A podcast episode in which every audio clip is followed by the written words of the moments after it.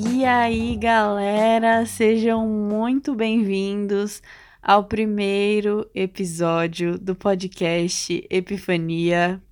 Sim, esse projeto saiu do papel.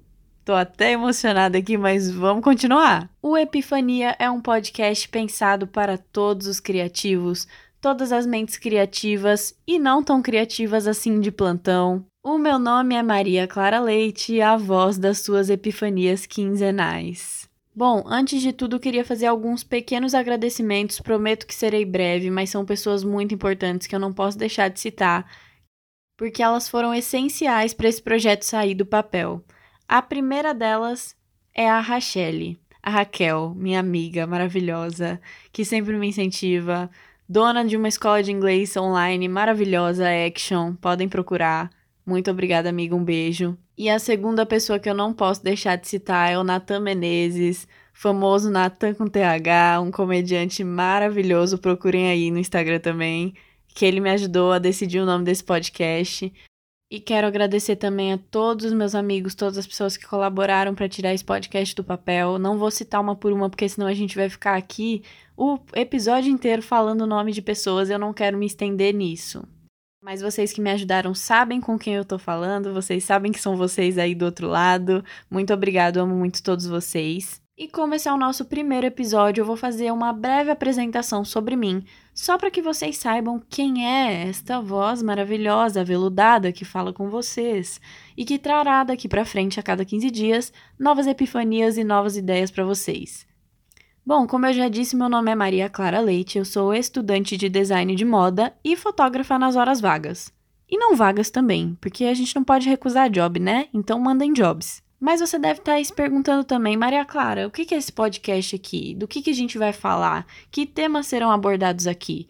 E a resposta para isso é muito simples, meu caro ouvinte. Nós vamos falar sobre processos criativos e sobre o ramo criativo em geral. E a ideia de criar esse podcast surgiu da minha trajetória, do meu percurso no ramo criativo, que não é muito longo, diga-se de passagem. Tem mais ou menos três anos e meio que eu entrei nesse ramo, desde que eu comecei o curso de design de moda, que foi quando eu definitivamente entrei para turma dos criativos. E desde então eu venho fazendo minhas observações, minhas percepções de dentro desse meio, de dentro desse mercado. E uma coisa que eu notei muito e que me incentivou a fazer esse podcast é a competitividade que é muito presente no mercado criativo, em geral, seja qual for a profissão, seja fotógrafo, seja designer, seja estilista, o que for. Eu noto que tem uma grande competitividade e um grande sigilo em relação aos processos criativos, às ideias. Todo mundo tem medo de ser roubado, de ser plagiado, e isso cria bolhas, a gente acaba criando carreiras muito solitárias, e eu notei isso não apenas na minha carreira, porque ela é muito curta, então eu noto coisas nas carreiras de outras pessoas, nas trajetórias mais longas de professores, de chefes, enfim. E certamente a minha geração é uma geração que já tem visto um ramo criativo muito mais aberto, muito menos competitivo do que antes, mas a gente ainda tem muito o que fazer, muito o que mudar. E com isso em mente, eu criei o podcast na tentativa de incentivar um pouco mais a colaboratividade no ramo de, do design, essa transparência dos processos criativos. Então, eu vou falar para vocês de tudo aqui, de todos os ramos, de várias ideias minhas, como eu cheguei a determinados projetos, ideias que não viraram projetos, vai ter de tudo aqui. E como eu estou mais familiarizada com o ramo do design de moda e o ramo da fotografia, eu pretendo trazer muitas outras pessoas para falar de outros ramos aqui. Eu quero que seja um podcast mais colaborativo possível. Mas sem mais delongas, vamos para o tema de hoje, que é basicamente essa questão da competitividade que eu estava citando aqui.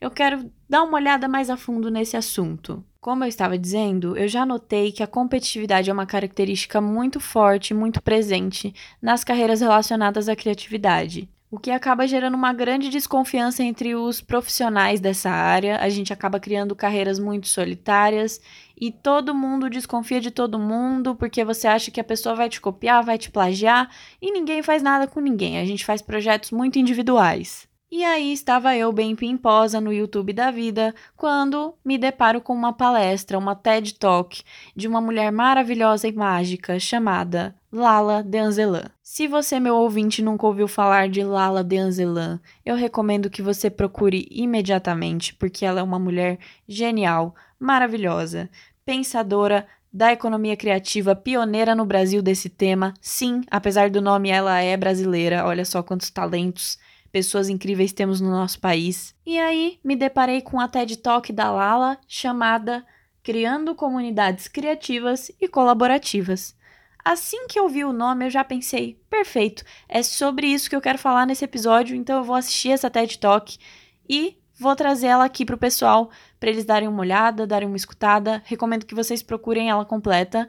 Vou repetir até o nome aqui: Criando Comunidades Criativas e Colaborativas. É uma TED Talk de mais ou menos 20 minutos, mas vale muito a pena porque ela é incrível. E a Lala inicia essa TED Talk de maneira brilhante, falando sobre a mentalidade plana que nós encontramos no nosso sistema tradicional de economia. A economia tradicional, ela é basicamente isso que a gente conhece de produzir, vender e jogar fora. É basicamente isso, é linear, não existe um ciclo. E esse é o modelo majoritariamente adotado em escala mundial nas maiores empresas, nas empresas mais famosas que a gente conhece. Mas o que é essa tal de mentalidade plana, você deve estar se perguntando. Bom, a Lala explica que essa mentalidade, ela surge quando você considera apenas um fator na hora de gerar valor, que no caso seria na hora de criar um produto, na hora de criar um projeto, que seria o fator monetário nesse caso. E isso, de acordo com ela, cria uma ótica unidimensional, porque você está enxergando apenas um fator, uma dimensão, que é o dinheiro, a moeda. E isso cria uma mentalidade de escassez, porque o dinheiro é um recurso limitado. Sabemos muito bem que não tem dinheiro para dar e vender por aí, né, criativos? Dinheiro tá em falta, inclusive, pelo menos por aqui. E sabendo que o dinheiro é um recurso limitado, mas que todos nós precisamos dele, o que, que acontece? A gente acha que a gente está competindo por ele. E na verdade estamos um pouco, sim. Porém, meus caros amigos, a boa notícia é que o fator monetário não é o único que pode ser considerado na hora de gerar valor. Existem outros fatores, como o fator cultural, o fator social, o fator político, que interferem na geração de valor. Você pode gerar dinheiro através deles, inclusive. É a famosa economia criativa. Olha que coisa linda! Tô longe de ser especialista em economia criativa, mas apenas de uma forma bem simples e bem resumida. A economia criativa é a geração de valor e de dinheiro, inclusive, a partir de valores culturais, valores sociais, enfim, outros tipos de valores que não o monetário. E um exemplo muito bom para demonstrar isso e que qualquer brasileiro vai entender é o carnaval.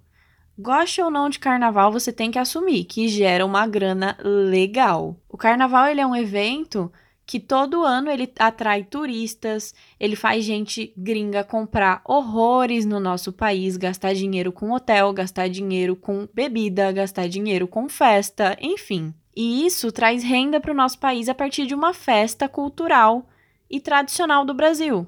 Mas voltando ao nosso ponto, a mentalidade de escassez ela é gerada a partir do momento que a gente enxerga apenas o valor monetário. E quando a gente permite que a nossa visão seja ampliada para além do fator econômico, a gente percebe que dá para sair desse lugar de mentalidade plana e unidimensional que a economia tradicional impõe para a gente. E a gente nota que essa escassez ela não é tão grande assim, que a gente tem uma grande abundância de outros tipos de valores e de outros tipos de fatores. E nesse quesito, meus queridos, na minha opinião, os criativos, os profissionais do ramo criativo estão na vantagem. Por quê? Porque nas nossas criações, nos nossos projetos, a gente já tem que considerar essas outras dimensões. Como que você vai criar um projeto sem você explorar a cultura, sem você explorar arte? Enfim, nós já temos essa mentalidade um pouco mais expandida para outros tipos de valores. E a gente já sabe o quanto esses valores podem gerar valor simbólico para os clientes, para os consumidores e aí gerar dinheiro para você. Olha só que coisa louca. Ou seja, na minha opinião, a gente tem a faca e o queijo na mão, a gente só tem que saber usar. Só que o que, que acontece? A gente parte para outras percepções, outras reflexões um pouco mais profundas. Muitas vezes, pessoas que detêm de valores culturais e sociais muito ricos não detêm recursos financeiros ou recursos tecnológicos. principalmente se a gente considerar o quanto as culturas não brancas são negligenciadas. E aí essas pessoas não têm a possibilidade de transformar os seus valores culturais e sociais em projetos, em produtos até.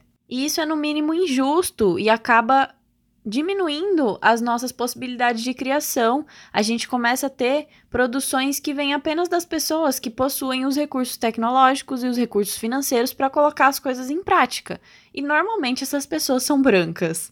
E digo mais, pessoas brancas do hemisfério norte do globo que seguem normalmente determinados padrões normativos que a gente já sabe muito bem quais são, né? E isso acaba gerando uma menor diversidade das produções culturais, das produções artísticas e das produções até mesmo industriais, produtos feitos essencialmente pensando nesse tipo de público, pensado por esse público e para esse público. Então imagina a tamanha diversidade de produção que a gente poderia atingir se essas pessoas que são negligenciadas tivessem mais acesso aos meios financeiros, aos meios tecnológicos de produção, de arte, de produção criativa. E uma solução para esse problema é o que, pessoal? Isso mesmo, a colaboratividade. Olha que coisa maravilhosa. Incentivando a colaboratividade, a gente consegue fazer com que essas pessoas tenham acesso aos meios tecnológicos e criem projetos extremamente interessantes. E isso vale para colaborações com pessoas de outras áreas para além do campo do design e do campo da criatividade. Se a gente colabora com arquitetos, com engenheiros, a gente pode criar coisas incríveis. E isso quebra as amarras da competitividade que impedem a gente de criar no nosso máximo potencial criativo, no nosso máximo potencial de produção. Como pessoas que detêm e têm acesso à tecnologia e aos recursos financeiros, não é mais do que a nossa obrigação dar voz para esses grupos negligenciados. E eu não estou falando aqui de uma coisinha chamada apropriação cultural, tá, pessoal? Isso aí é um problema e a gente pode cair nessa cilada, porque a partir do momento que você vai conhece uma cultura, conhece um valor cultural ou social que não é seu e você se apropria dele, se apropriar que é apenas um eufemismo para roubar, aplica isso no seu produto, aplica isso no seu projeto, sem, primeiramente, a permissão dessa pessoa, desse grupo do qual você extraiu esse valor. E segundo, sem fazer um retorno financeiro, um retorno real e concreto para esse grupo, a partir do momento que você faz isso, você está se apropriando e isso é uma apropriação cultural e não é isso que a gente quer. O que eu estou falando é de permitir que pessoas desses grupos, elas mesmas produzam, elas mesmas criem os seus projetos, elas mesmas tomem a iniciativa, elas só não têm acesso aos materiais para fazer isso. Você pode sim pegar um valor cultural que você acha interessante e criar um projeto a partir disso, mas tem que ter muito cuidado para não cair nessa cilada de apropriação cultural. E assim a gente vê o quanto é injusto e o quanto é prejudicial essa falta de acesso, essa desigualdade que a gente tem não só no ramo criativo, mas em todos os ramos da economia em geral, prejudicando inclusive as produções. E, consequentemente, a gente enxerga o quanto a competitividade mais atrapalha do que ajuda. Porque enquanto você está lá protegendo seu projeto, protegendo a sua ideia com medo de ser plagiado, você está desperdiçando uma oportunidade de fazer uma coisa muito mais legal se você colaborar com alguém. A colaboração ela não subtrai, ela só soma e multiplica.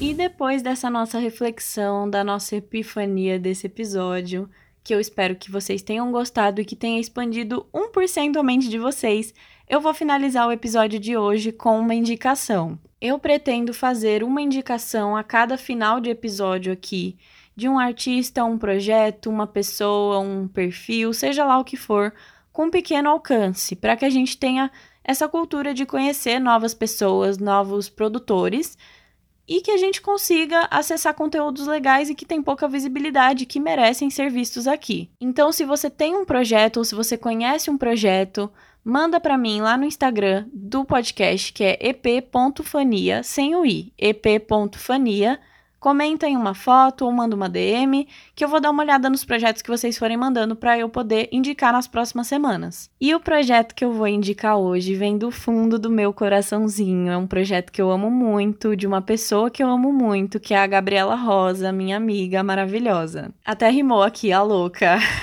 Mas enfim, o projeto de hoje é o Sem Modos, é um projeto de escrita jornalística de moda e ela aborda desde temas que envolvem sustentabilidade ambiental, sustentabilidade social, enfim, temas que são realmente relevantes para o mundo da moda atualmente. No Instagram você encontra o perfil como sem underline modus. Eu vou soletrar aqui, que é arroba S-E-M underline M-O-D-U-S, sem modus.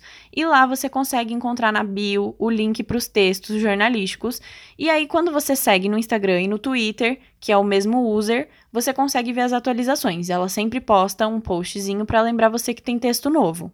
Então, você, entusiasta, amante do mundo da moda ou profissional da moda, você não pode deixar de seguir, porque é extremamente relevante. E assim finalizamos o nosso primeiro episódio. Estou muito feliz de estar lançando esse projeto. Espero que vocês tenham gostado desse primeiro episódio piloto. Fala para mim no Instagram o que, que você achou. Vou até repetir o Instagram aqui, ep.fania. Me dá um feedback, pode ser sobre a arte, pode ser sobre o áudio, sobre a minha fala, seja o que for, me manda um feedback, comenta nas fotos. E eu quero saber realmente de vocês, o que, que vocês querem ver aqui depois, o que, que vocês querem para futuros temas, pode comentar lá. Então por hoje é só, galera. Espero vocês daqui a duas semanas no próximo episódio e até a próxima Epifania.